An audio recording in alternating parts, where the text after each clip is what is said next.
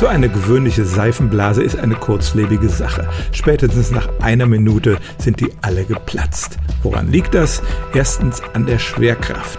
Die Blase besteht ja aus einem Flüssigkeitsfilm und diese Flüssigkeit fließt im Laufe der Zeit nach unten. Dann wird die Blase unten immer dicker und oben immer dünner und schließlich platzt sie.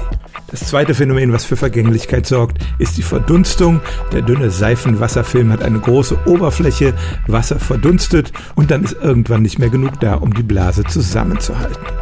Französische Forscher haben nun im Labor Blasen erzeugt, bei denen sie genau diese beiden zerstörerischen Kräfte ausgeschaltet haben. Das erste war, sie haben die Seifenlauge durch eine Mischung aus Wasser und Glycerin ersetzt.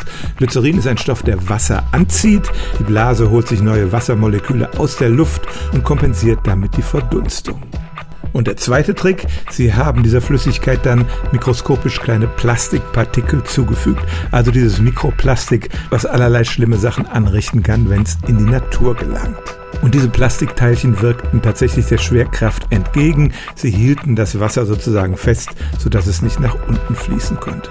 Diese Blasen waren erstens nicht sehr groß, weniger als ein Zentimeter Durchmesser und zweitens von den Bildern, die ich gesehen habe, würde ich die nicht wirklich als Seifenblasen bezeichnen. Sie hatten noch eine ziemlich raue Oberfläche durch diese Plastikteilchen. Aber die Blasen waren tatsächlich sehr langlebig und eine von ihnen hielt tatsächlich im Labor 465 Tage lang.